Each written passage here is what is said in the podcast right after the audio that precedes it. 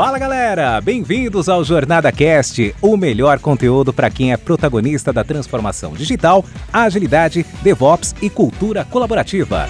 Essa iniciativa é realizada com todo carinho pela comunidade Jornada Colaborativa, que é formada por pessoas apaixonadas em compartilhar conteúdos inspiradores com ajuda financeira para instituições carentes. Aqui você ouvirá entrevistas com convidados especiais e terá diversos insights para aplicação no seu dia a dia. O Jornada Cast agradece às organizações que contribuem para uma comunidade ainda mais forte. E a nossa primeira temporada é patrocinada pela Dynatrace e Compware duas grandes empresas que são referências em tecnologia e DevOps. Fala galera, aqui é o Antônio Muniz. Bora falar sobre a jornada DevOps e sua ligação com colaboração? Por que a genuína colaboração entre infra, segurança, QA e desenvolvedores é tão importante para as iniciativas de DevOps? Como adotar a cultura DevOps fora do mundo de tecnologia? Fica ligado no papo entre amigos que tive com Ana Lia, Bárbara Cabral, Bruno Jardim e Leandro Barreto. Feras em agilidade, tecnologia e DevOps. Além disso, grandes coautores da jornada colaborativa. Bora lá?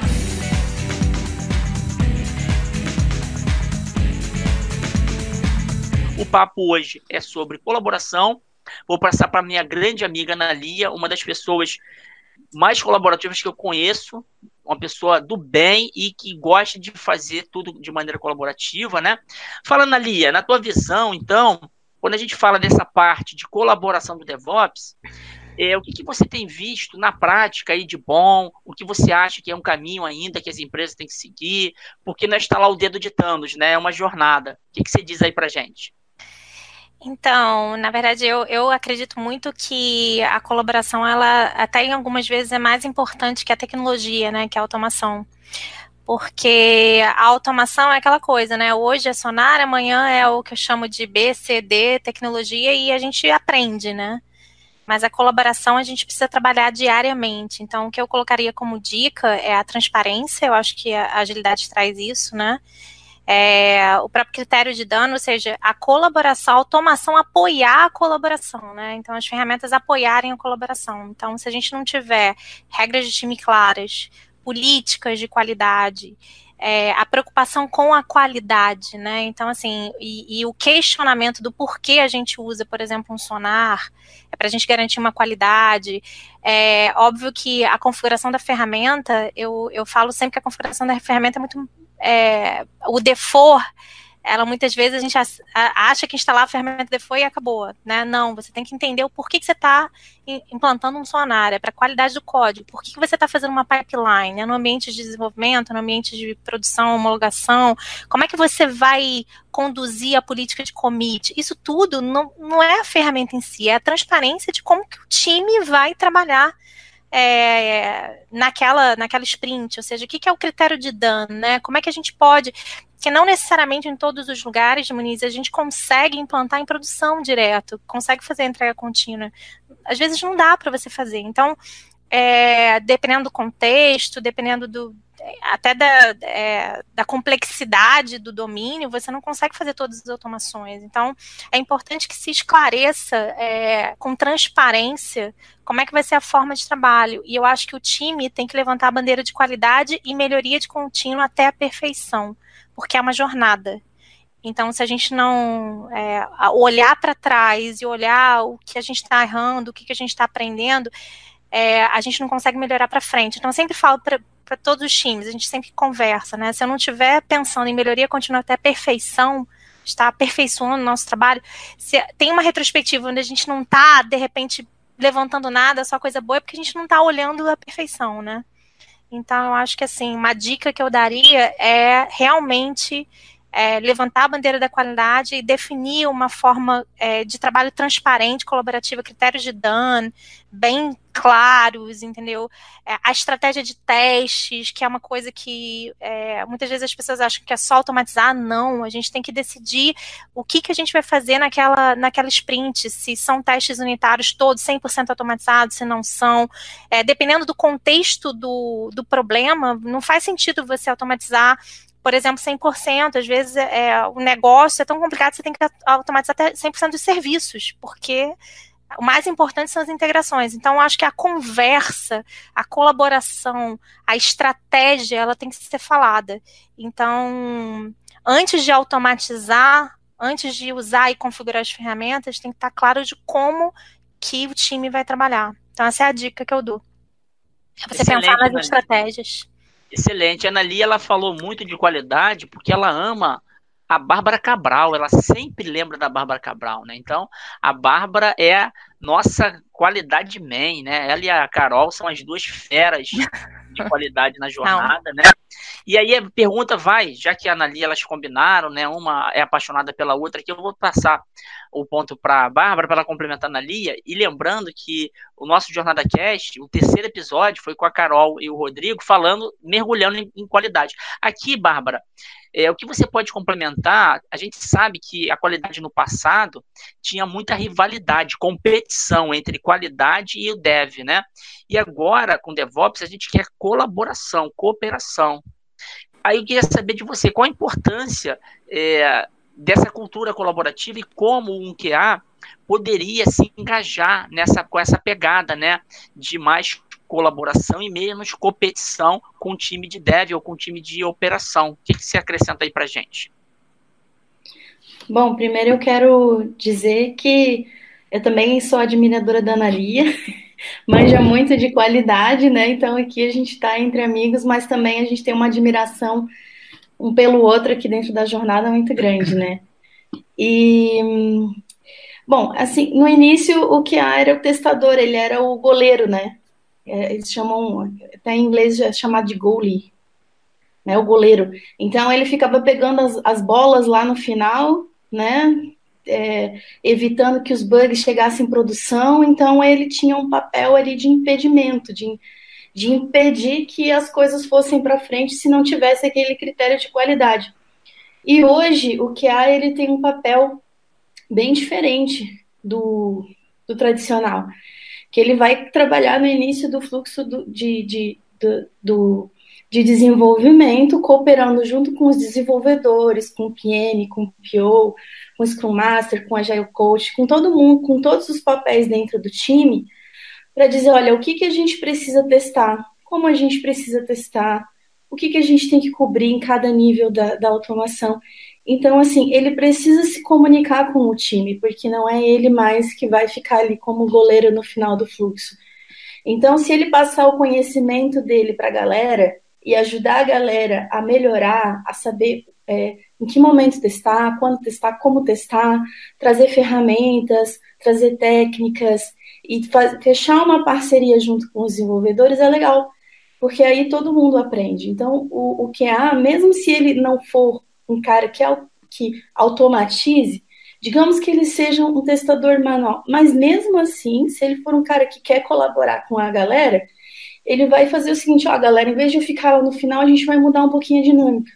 Vamos começar a trabalhar mais no início, vamos eu vou ajudar vocês a definir os cenários, vou ajudar vocês a definir os fluxos, vou, a gente vai fazer isso junto e lá no final vocês não vão precisar mais testar. Eu não vou mais precisar testar. Que tal a gente fazer uma dinâmica diferente, um pair testing entre os desenvolvedores, ou um pair testing comigo, se for algo mais complexo? E aí não precisa mais ser aquela pessoa no final que fica testando, sendo uma pessoa específica. Eu posso alternar o papel com outras pessoas.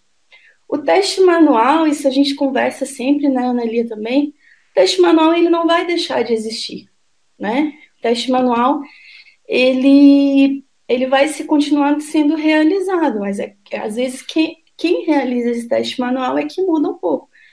Então, às vezes, uma alteração visual, talvez um UX, o PM pode testar a alteração visual, né? Ou se for algo mais técnico, os desenvolvedores mesmo podem testar em conjunto. E aí o QA ele fica mais preocupado com o quê? Está sendo coberto apropriadamente?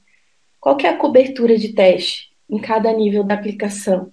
O que está faltando ainda testar? Está faltando testar integrado? Está faltando testar, é, fazer testes de segurança, fazer teste de carga, de performance? O que está faltando testar? Então, o QA agora ele vai ter um outro papel, um papel mais colaborativo junto com o time. E para isso, ele precisa, às vezes, sair um pouco do que a gente chama de quality control, sair um pouco do controle da coisa e dizer assim, time, eu confio em vocês, a gente está aqui para entregar qualidade junto, então a gente vai construir junto. Em cada retrospectiva a gente vai fazer uma melhoria contínua e aí depois a gente vai discutir o que, que a gente precisa mudar no nosso processo para entregar com alto nível de, de, de qualidade. E é, eu falo para caramba, gente, acho que o Muniz, se tu não me cortar. Pode terminar, vai lá, pode concluir. Tá. tá vou, concluir. É, e aí, o que, que acontece? É, o próprio time fica animado, porque ele está participando junto da entrega de qualidade. Então, quando todo mundo entrega algo top, né, entrega algo que tem orgulho, não é mais uma pessoa só que é parabenizado, é o time todo, né?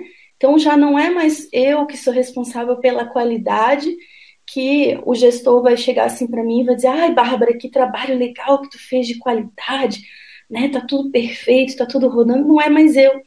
Somos o time, foi o time que construiu aquilo né?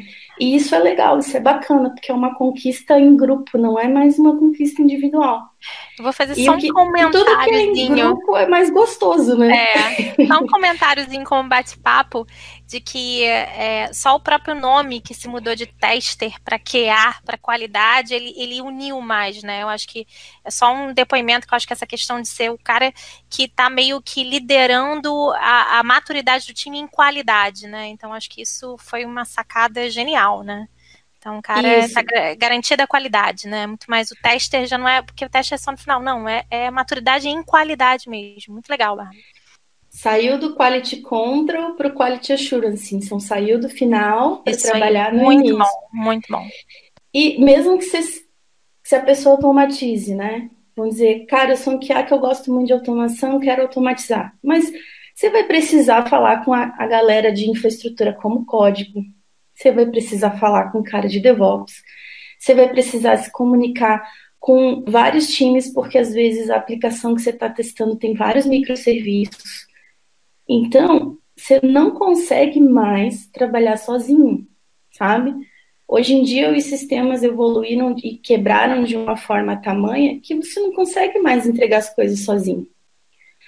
Então, você precisa mudar o mindset para, tipo assim, cara, preciso falar com muito mais gente para algo sair para produção hoje, sabe?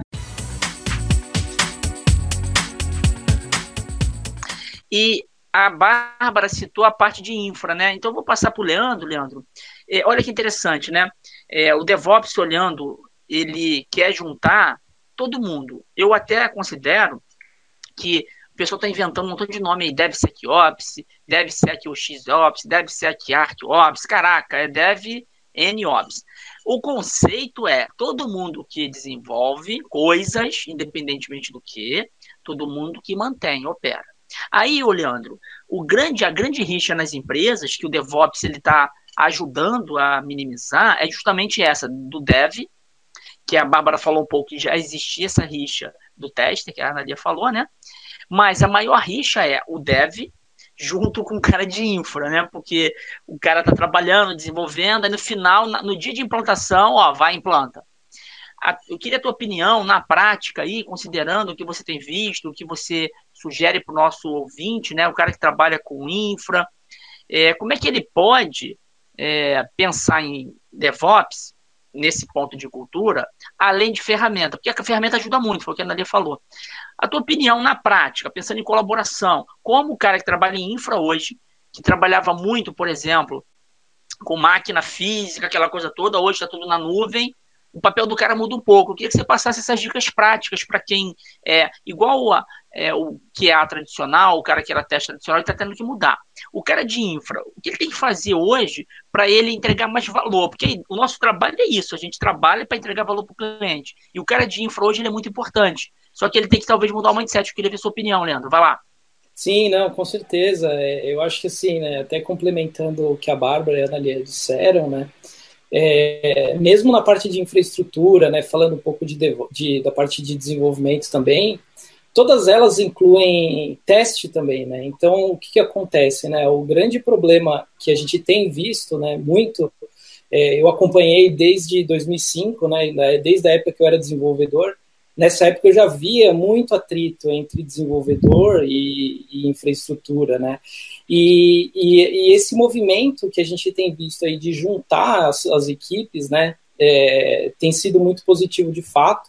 E também, né, o que, que acontece? Uh, Para a infraestrutura ter um valor mais é, assertivo né, em relação é, a não só entregar, eu acredito muito que sejam, assim, questão de é, dados. Então, a gente tem que ter muito, é, muito, a gente tem que ter muitas informações relacionadas à é, quantidade de entrega, né? Então, qual, qual que é a expectativa do desenvolvedor, qual que é a expectativa do cliente, né?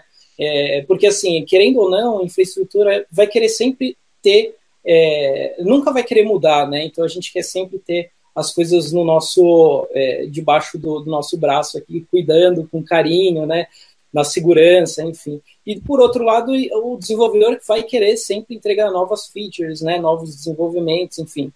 É, só que tudo isso é em relação é uma jornada, né? Então, desde o ponto de vista de um, de um projeto, né, um, quando ele começa, até quando ele chega na parte de desenvolvimento, né, o código, testes unitários, testes de integração, etc. Na hora que eles vão passar né, para essa parte de infraestrutura, existe, é, para a gente evitar que é, haja muito atrito, né, tem que ter muita comunicação, né, e dados e fatos. Então, por exemplo, um cara de infraestrutura, ele não pode receber um código que tem quebrado, sei lá, 10 vezes é, nos últimos, nas últimas builds, por exemplo, entendeu? Então, eu acho que é muito importante é, é, ter ciência né, e ter a colaboração mútua dos times em relação a, esse, é, a essas entregas. Né? Tanto que o pessoal de infraestrutura tem seus KPIs para serem seguidos, né?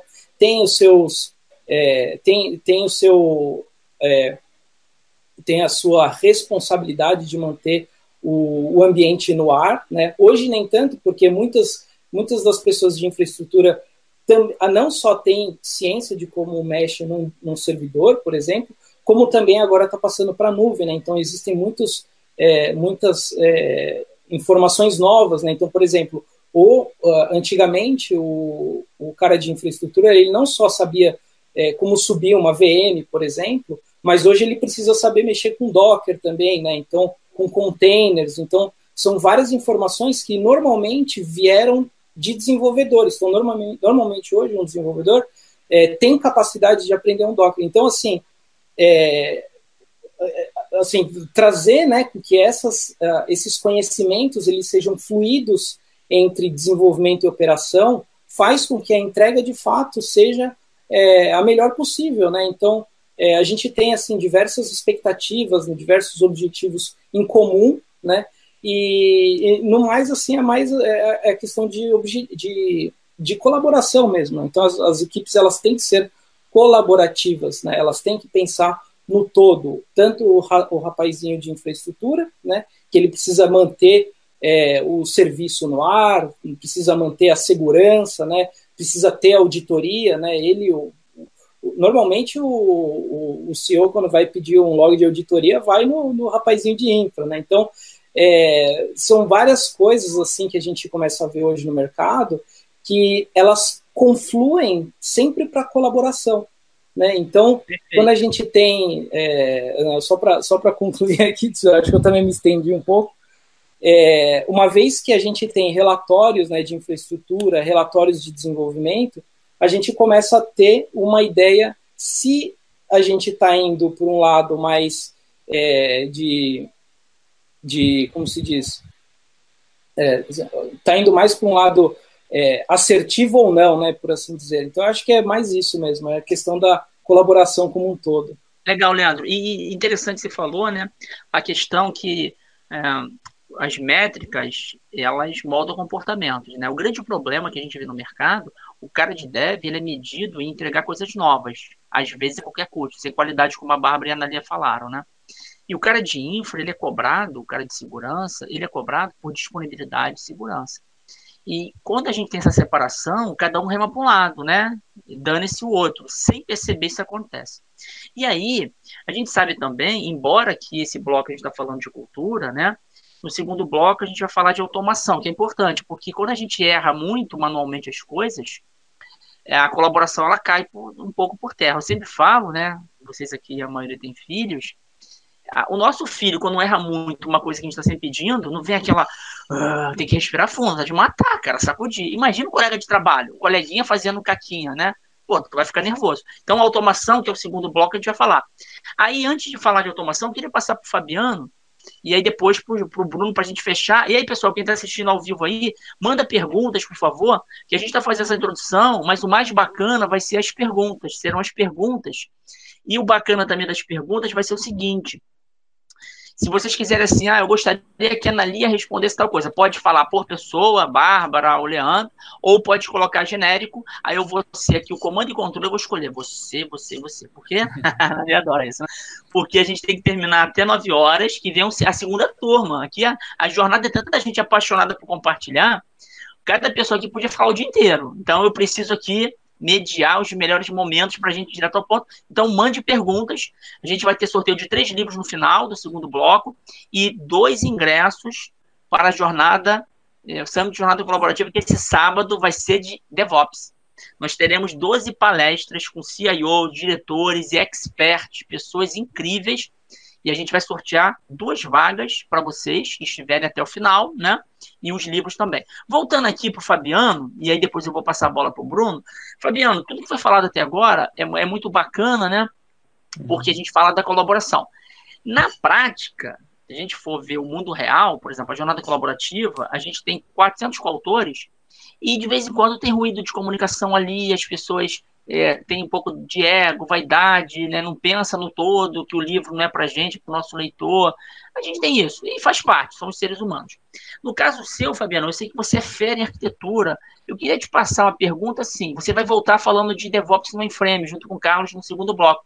Mas aqui, é, a pergunta é: na sua visão de arquitetura, você tem muita experiência disso, qual o papel de uma arquitetura boa, por exemplo, de microserviços? Ou o que tem de arquitetura, o time de arquitetura, como é que ele poderia ajudar nesse, nessa cultura colaborativa para minimizar esses conflitos? Aí você tem aí cinco minutinhos, papum, e dá esse remate aí. O papel da arquitetura, que a gente falou, o papel do QA, o papel do, do, da agilidade, o papel da infra. Eu queria que você falasse um pouco especificamente da arquitetura, principalmente que hoje só se fala em microserviço, qual o benefício do microserviço, talvez, é outra coisa que você pense na arquitetura, para a colaboração. E a gente vai fechar com chave de ouro, falando uma coisa que eu acho que vai crescer bastante, que é DevOps fora da TI. Nosso amigo Bruno vai falar. Mas por enquanto, vai que é tua, Fabiano. É. Então, mas é o mais importante assim é da gente do papel da arquitetura. É, a gente sabe que tem a arquitetura tem vários várias arquiteturas, vários papéis dentro da arquitetura. Se a gente for pensar na, na, na questão da colaboração, o papel mais importante da arquitetura é a arquitetura é, enterprise. Então, é a arquitetura que está mais ligado ao negócio, a que mais está é, escutando é, as necessidades da empresa e moldando as diretrizes da tecnologia para dentro da empresa. Isso, do ponto de vista de colaboração, é o mais importante. É claro, é, é, a gente sabe que é, o microserviço é a maneira com que a mais rápido você vai é, conseguir fazer o deploy. Aquelas 10 deploys por dia, é evidente que não é uma release com um bloco gigantesco de alterações. Se eu conseguir fazer 10 deploys por dia ou até mais, Netflix, é, eu, é Spotify, como que consegue fazer tantos deploys por dia? É porque o seu serviço está, é, é, os seus, as aplicações estão modularizadas num ponto que ela é, funciona é, de forma é, sozinha e sem, sem interrupções. Isso permite. Porém, é, como é que, a, como é que é, o desenvolvedor vai ter é, a diretriz é, de criar um microserviço que represente uma, a, um valor para o negócio, que represente de fato uma entrega de valor, que a gente sempre fala na colaboração, né? é, é o próprio o o manifesto aço, né? É entrega de, constante de valor para o cliente. É isso que a gente está procurando. Então a arquitetura, é, é, se ela não tiver alinhado e alinhado ao negócio e entendendo o que precisa ser entre, entregar e moldar uma arquitetura que seja é, ágil do ponto de vista de eu conseguir chegar logo com esse valor ao mercado, se a arquitetura não estiver olhando para esse ponto, ela não está cumprindo o seu valor entendeu? Vai estar tá só simplesmente executando tecnologia por tecnologia, é, que é muito bacana, é muito legal, mas é, a entrega para o valor pode não ser alcançada. Então, é um papel importantíssimo nesse começo de pensar no negócio. A arquitetura e é o, é o mais importante. E o resto vem é, executando tudo que a, com a arquitetura é, representa, aí sim, todos, todas as camadas de arquitetura, todos os papéis de arquitetos vêm cumprindo o seu valor, mas a diretriz primeira foi dado. Acho que é isso que eu, que eu acredito que é, une né, a arquitetura com a colaboração e a entrega de valor para o cliente. Excelente. Você falando agora me vem na cabeça aquele exemplo que eu gosto muito do Uber, que o Uber era uma startup pequenininha que de repente decolou, né? Eles tinham lá, até pouco tempo atrás, um monolito né? Era arquitetura monolítica. Depois do sucesso, depois que cresceu, que eles quebraram lá, tem até um livro famoso, né? Quebraram esse monolito em mais de mil microserviços. E é importante o que quem está nos ouvindo aí, quem está nos assistindo, pessoal, destacar isso. A gente não tem que ir na ondinha, ah, agora é microserviço. Cara, começa talvez com monolito, uhum. entregou valor, beleza, deu uhum. certo. Aí tu pensa na arquitetura para otimizar tal, né? Eu queria então, até comentar um negócio sobre essa questão de arquitetura. Alguns times, Muniz, só para falar do papel, eles estão fazendo agora tipo um two-daily técnico, né? Se dá se, se, é possível se falar to daily, né? Mas onde o papel do arquiteto é super importante nas grandes soluções que eles dão no time, ou, ou que às vezes tem time que quer fazer aquela solução, né?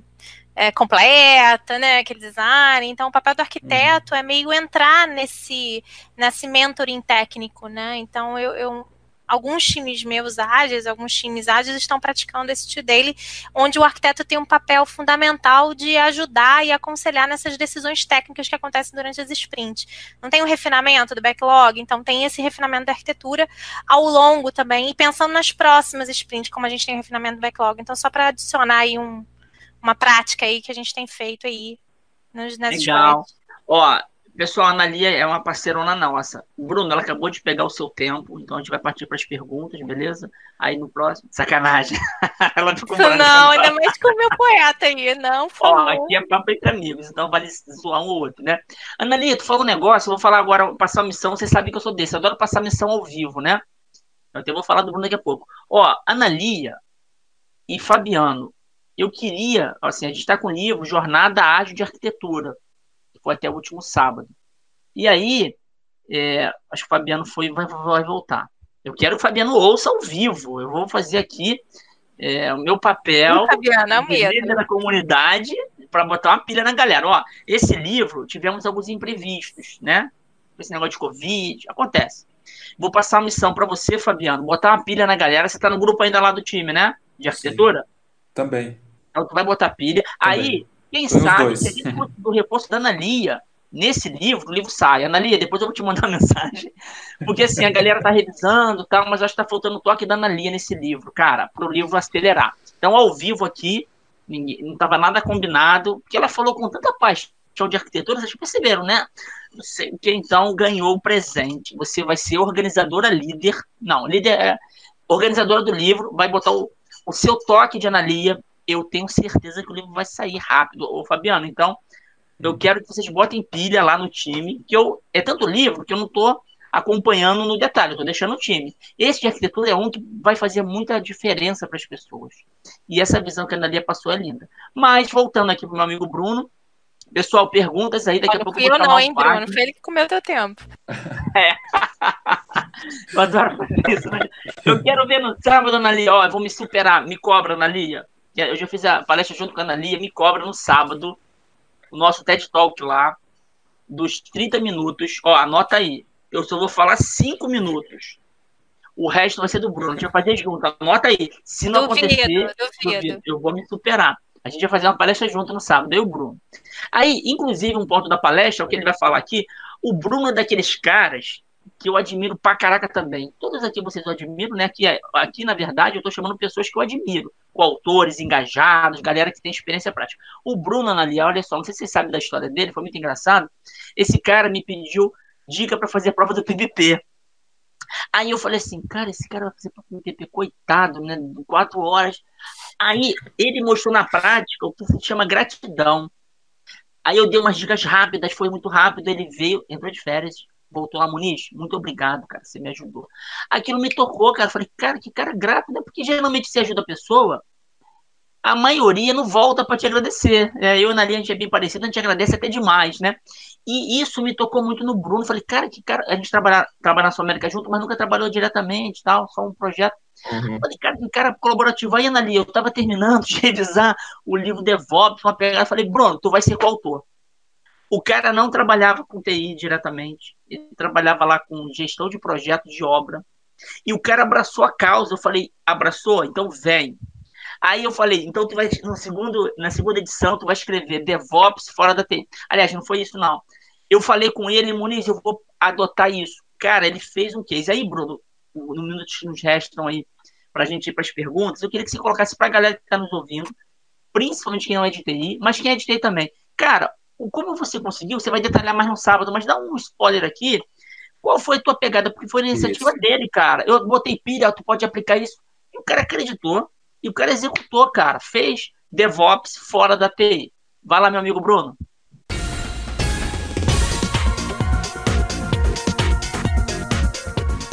É isso aí, Muniz. Eu acho que a grande chave aqui é focar na essência e não na forma. Tem uma frase do Christopher Little que ele diz: DevOps não é sobre automação, assim como a astronomia não é sobre telescópios. Interessante, né? Porque quando se entende que a tecnologia é um meio, fica possível aplicar a essência DevOps para além da TI. E foi o que aconteceu. No meu caso, eu atuei em projetos voltados diretamente para a construção civil, projetos de obras e reformas, que tinha como objetivo realizar a expansão física da empresa, onde nós fazíamos a mudança de uma filial para outra em um novo imóvel ou a construção de um novo imóvel para ali funcionar uma nova unidade. E como é que se aplicou DevOps nesse contexto? Bem, primeiramente a gente pode ver que DevOps ele abarca cultura, automação, Lean, medição e compartilhamento. Destes cinco pontos, a gente tem automação e medição voltado para a tecnologia. Já os outros três pontos, que é a cultura, Lean e compartilhamento, tem a ver com pessoas. E todo tipo de projeto envolve pessoas. Logo, é possível aplicar a essência DevOps para além da TI. E como é que nós fizemos ali no nosso dia a dia? Foi interessante porque nós temos né, um time de arquitetos que elaboram as plantas do imóvel, de engenheiros que fazem os cálculos para que o time de obra execute e coloque a mão na massa. Nós identificamos o nosso cliente como sendo as pessoas que iriam trabalhar naquela unidade nova e também o time responsável pela manutenção daquela unidade. E qual foi a sacada? foi durante o período de elaboração dos projetos, desenvolvimento de layout, trazer para perto do time, aproximar do time de projetos, o time da manutenção, que é equivalente ao time de infra. E dessa forma, o trabalho ficou visível para todo mundo. A gente conseguiu incorporar qualidade na origem. Por quê? Porque agora o time de manutenção estava sabendo o que viria e pôde contribuir com a experiência deles no dia a dia com os maiores gargalos, as maiores ocorrências. E também, com isso, a gente percebe que estávamos aplicando a essência da primeira maneira DevOps, que é o fluxo. Feito isso, nós também identificamos uma oportunidade de visitar o ambiente atual das unidades, das filiais, para entender o dia a dia, para conhecer a rotina, a jornada de quem iria de fato usufruir da nossa entrega. E dessa maneira a gente pôde ver os problemas acontecendo lá onde eles acontecem. Conseguimos então trazer o que? Qualidade próxima da fonte. O time de arquitetos, por exemplo, começaram a desenvolver por hipóteses, porque indo ao local eles começaram a perceber, uai, e se essa parede fosse diferente? E se o mobiliário fosse diferente? Então, isso está diretamente atrelado a quê? A feedback, que é a segunda maneira de DevOps. Percebe como a gente consegue no dia a dia aplicar a essência DevOps sem necessariamente falar o nome DevOps? Porque às vezes em um ambiente onde é muito rígido e resistente, a pessoa, a empresa pode ficar resistente a uma nova metodologia, mas quando ela vê o ganho daquilo, ela não consegue resistir. E também nós conseguimos, uma vez indo ao ambiente de, de onde tudo acontece, né, nas filiais, ali isso gerou condições de proporcionar né, uma cultura de alta confiança, de aprendizado e experimentação, o que tem tudo a ver com a terceira maneira de DevOps. É a terceira maneira de DevOps. Uma cultura justa e segura para aprender com os erros. Então, o time de arquitetos eles começaram a ficar mais à vontade para pensar fora da caixa. Começaram a converter descobertas locais, pontuais ali no dia a dia, em melhorias globais. Isso tudo graças ao que? A uma melhoria do trabalho diário, com foco na experiência de quem iria utilizar a unidade. Então percebe como, como a gente consegue, fazendo o exercício de olhar o DevOps como uma prateleira, você seleciona item a item e verifica o que é aderente para onde você quer aplicar, ainda que isso seja fora de TI, Moniz. Isso é muito legal. E o legal de DevOps fora da TI é que eu acredito que vai acontecer igual aconteceu com o Scrum, que começou com tecnologia e depois expandiu para qualquer área, né? Então isso a gente vai arrematar a, no segundo bloco.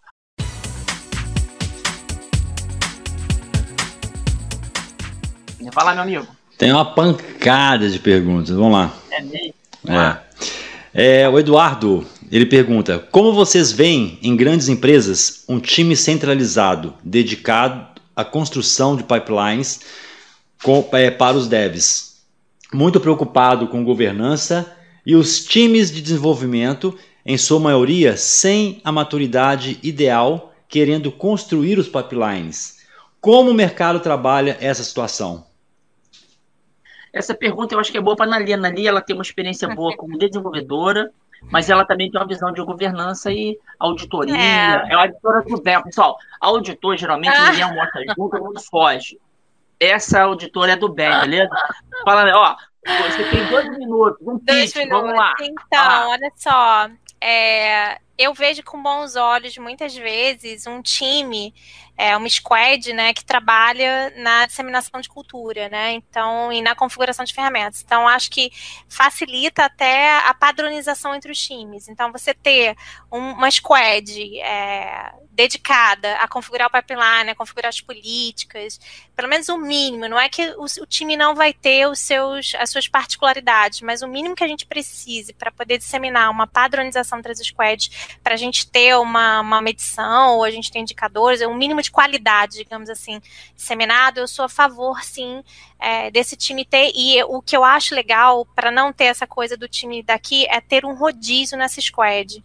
Né? É uma squad de governança para que haja disseminação do conhecimento. Então, por exemplo, sempre multidisciplinar e sempre uma squad que possa disseminar o conhecimento. Então, é part-time, eu, eu, acho que esse time tem que estar tá carregando pedra também, tem que configurar e estar tá junto nos times e, e, fazer um rodízio. Eu sou a favor disso, que é disseminando conhecimento e, e, e, todo mundo sabe o porquê que tem ali, né? Aquela coisa, a gente veste a.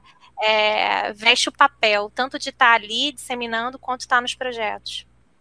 E gera empatia, né, Nadia? A gente falou bastante de colaboração, esse negócio que você falou muito importante. Quando a gente faz o papel do outro, a gente sente a dor do outro de verdade, porque a empatia não é só saber que o outro sofre, é, se você sofre junto, a geração, né? Porque a empatia sem ação não adianta nada. Então, muito bom. Quando você vai lá, de fato, é, é alguém que a gente fala no Lean, né? Quando a gente vê a pessoa sofrendo, a gente muda o nosso mindset, não fica acusando o cara, aquele cara de infra, aquele é. cara de teste. E às vezes, quando você está no meio daquele projeto, Muniz, ali, você não está pensando tanto na melhoria contínua. É lindo falar, né? Tipo, melhoria contínua até perfeição, etc. Mas esse time de fora, ele tem um olhar do tipo, caramba, aqui você pode melhorar. Um olhar de fora é sempre bom. E oxigena quando você faz essa mexida. Show. Vai lá, Wagner. Vamos lá. Uh, o Carlos Matos.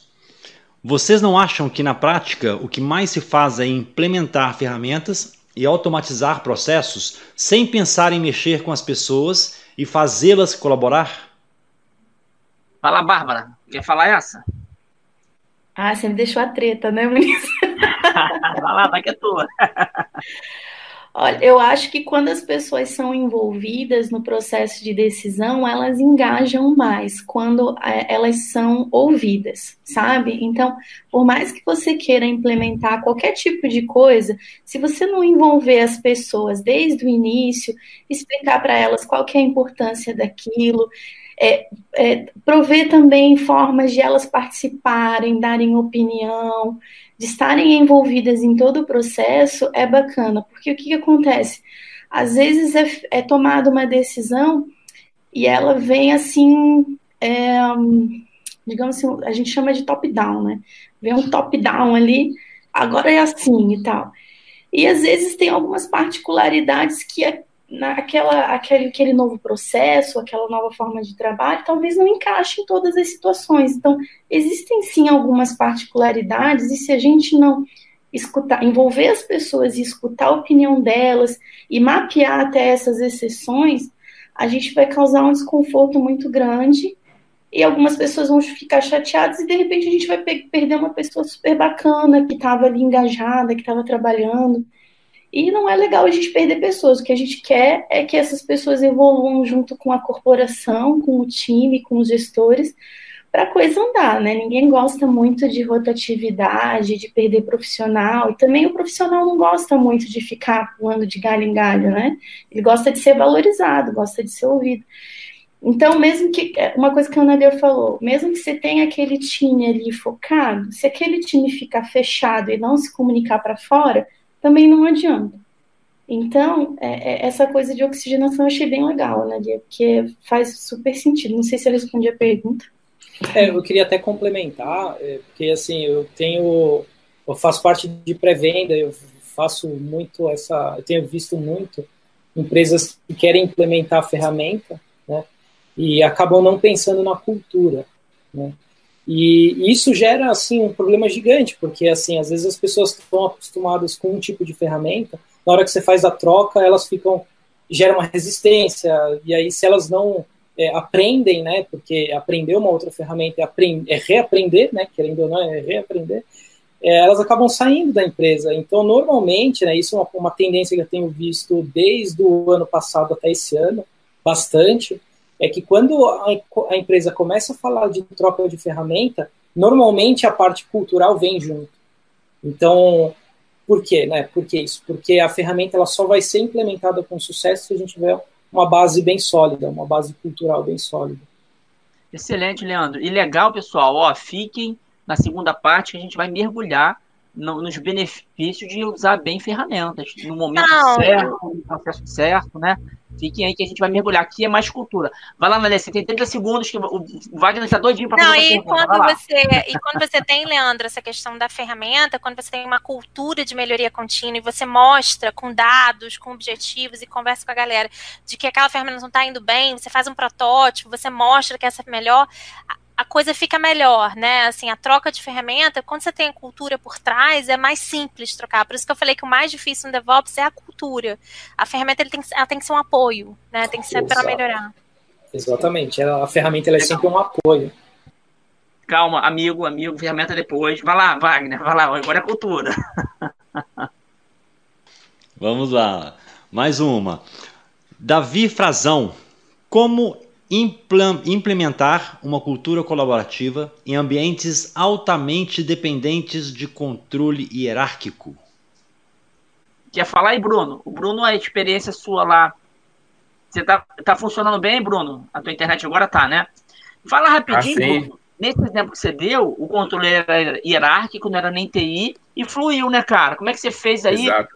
Um minuto, valendo, que você é poeta, você se deixar falar a noite toda. Vai lá. Veja bem, a estratégia disso é focar no objetivo, né? no, no, benefício daquilo que agrega valor. E necessariamente falar da nomenclatura. O pessoal tem muita resistência ao nome.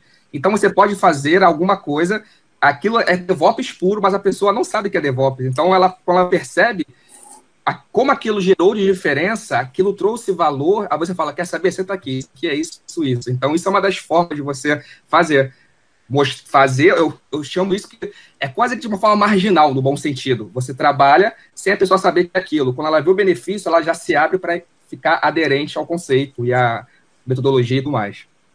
Cara, um dia, ó, anota aí, pessoal, tá gravando, né? Um dia esse cara vai falar assim, ó, igual ele falou do autor lá, segundo Antônio Muniz, a colaboração. Ele vai falar isso ainda, porque olha, esse cara virou um monstro em DevOps, o cara não, é de, não era de TI, né? Um dia ele vai, vai, falar, vai falar de mim, ó. Segundo Muniz, no livro tal, ele falou isso. Lindo. Vai lá, o Wagner. Vamos lá. É, a Jeane Oliveira, como garantir a qualidade e as entregas contínuas sem perder a rastreabilidade SOX? Quem quer falar essa? Eu falo, Muniz, eu posso, acho que eu posso contribuir um pouco. Falar, meu amigo. É... A gente vai falar na segunda parte sobre a automação, né? É, o, o, importante é que é, tudo que acontece, por isso que no DevOps a gente fala de pipeline, é tudo que aconteça esteja num padrão e gerando informações, seja para qual tecnologia for um, um Big Data, um Kibana, um, enfim, o que for tiver por trás da, da, da tua empresa. O importante é que você amarre desde a produção do requisito, então desde o requisito que você está montando, esse requisito tem que, é, é, ele tem que ser levado até a produção, ou seja, a, a, o, requisito que está sendo, ele tem que ser amarrado com o caso de teste, ele tem que ser amarrado com a branch do desenvolvimento, ele tem que ser amarrado ao ambiente onde ele vai ser implantado, então tudo é, tudo ele, ele tem que ter uma mesma chave é, para ser rastreabilizado, é, é, rastreado ao ponto de que se der um problema em produção, você vai saber exatamente qual foi o requisito que gerou aquele problema. Então a chave tudo está na automação, tá? Você vai ter que amarrar e lá desde o começo, desde a da produção do requisito. Isso tem a ver é com importante. transparência, né, Fabiano? Tipo, a uhum. transparência do time, ou seja, a gente precisa rastrear tudo. Cara, muito bom, é isso aí. Transparência. Posso, posso complementar? Vai que é tua. É, e complementando aí o que o Fabiano falou, é, a rastreabilidade não mais precisa estar em documentos, né? A rastreabilidade pode estar ali na automação, que o Fabiano falou, e os testes também podem ser usados como documentação. Né? Então, tem também conceito de documentação viva. Empresas que precisam de documentação, tem uma forma de você documentar os testes e depois gerar um HTML com todos aqueles testes, com as regras de negócio. Aí, auditores, aí, auditores, é isso aí, aí, eu...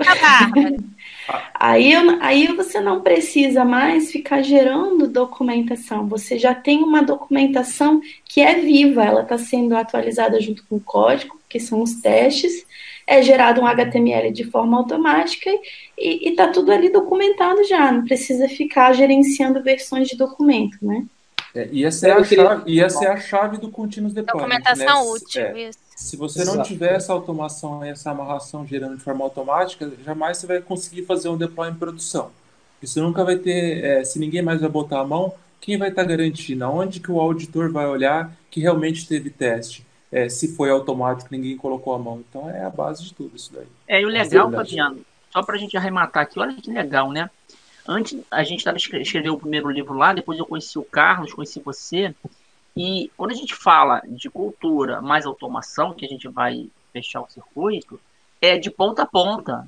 E porque a gente tinha no mercado assim, ah, o mainframe ninguém mexe, porque a equipe do mainframe fica lá, cara, isso é segregação, a gente tem que juntar todo mundo. O DevOps é, traz até o cara do mainframe. E é legal. E, e o legado, e essa né? é de ponta a ponta. Então, no segundo bloco, nove horas, a gente vai vir com esses exemplos reais que dá para fazer DevOps sim de ponta a ponta, independentemente da arquitetura, independentemente do uso. Então, muito legal. Wagner, tem mais uma. Ó, dá até mais uma, mais uma pergunta, cara. Vai lá. Vamos lá. Ah, o, o Alisson, é, é, Leandro e Bárbara. Hoje existem diversas formas de integrar os testes automatizados na esteira DevOps e garantir o funcionamento correto da build. Então, hoje já existe algo semelhante para integrar o teste de performance na esteira também? Vai lá, Bárbara. Tem, é, além de você ter testes de performance que pode rodar na pipeline de forma contínua para você e, e se você for promovendo de ambiente, você ir colhendo as métricas de retorno de renderização da página e outras métricas. Você tem também métricas em produção, onde você pode estar monitorando é, é, tudo que está acontecendo ali na produção, é, os tempos de resposta e também pode prover ambientes efêmeros, né, ambientes vivos, onde você pode estar fazendo teste de carga, ou seja, simulando a carga que está em produção na, em um outro ambiente. Então, você tem sim também que, é, ferramentas que você pode. É, bom, não vai ser falado aqui, vai ser falado depois, mas você tem sim uma forma de fazer os testes de performance na integração contínua e depois monitorar o que está rolando em produção. Pode complementar aí, Leandro. É, eu ia complementar a respeito das ferramentas mesmo, né? Porque assim, uma vez que a gente tem noção de onde a gente quer chegar, né? A gente precisa de fato de ferramentas para poder suportar isso. E aí, se a gente tem, por exemplo, estratégias de, é, de deploy, por exemplo, de redução de release, é, redução de risco de release, por exemplo, a gente vai implementar um, um release canário, enfim, é, é, de fato a gente vai precisar né, de ferramentas para poder saber que aquele aquela VM ou aquele, aquele Dockerzinho ele está respondendo conforme esperado ou não, né? Então a gente pode tombar ele para produção ou não, enfim. Mas isso são métricas que são definidas primeiro pelo, pelo por nós, né? E depois suportado pelas ferramentas.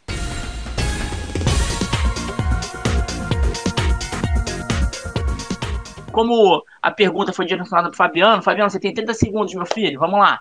Não, essa, bom, é da, ainda da, do performance, certo?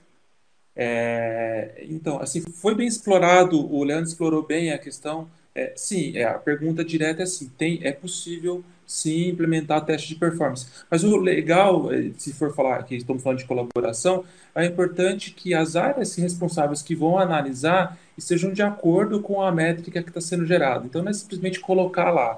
Você tem que escutar o quanto, a, o quanto o, teste de performance, em que momento ele vai ser colocado dentro de uma esteira para colaborar. Então, se você colocar muito no começo, não faz sentido. Então, qual o momento que você realmente tem que testar essa performance? É depois que você colocou em pré-produção? É antes da pré-produção? Qual é o step? É depois da produção? Então, tudo isso tem que ser acordado para é, é, realmente ele agregar valor e não é, impactar. Porque não pense que porque está numa esteira que agora é automático, é tudo rápido. Não. Se você fizer um pipeline cheio de coisa, então vou fazer teste de performance, vou fazer análise de segurança, vou fazer teste de, de, de carga, o seu, a sua pipeline vai demorar muito tempo a rodar. É mais fácil rodar tudo da mão, entendeu? E no momento certo que eu quero, que eu quero, que eu, que eu vou querer rodar. Então, a parte da colaboração é importante por causa disso. Cara, eu curti pra caramba. Obrigado pelas perguntas quem mandou. Se você gostou desse podcast, deixe seus comentários e acompanhe a comunidade Jornada Colaborativa nas redes sociais e Metaps. Os links estão na descrição. Assine também o podcast Jornada Cast para não perder nenhum episódio da série. Ah, e se você também quer contribuir, compartilhe esse episódio nas suas redes para que possamos crescer ainda mais. Um grande abraço e até o próximo episódio. Moderador das perguntas: Wagner Drummond. Designer: Rodolfo Colares. Organização e edição: Bruno Jardim e Doni Matias. Fundador da Jornada Colaborativa, Antônio Muniz.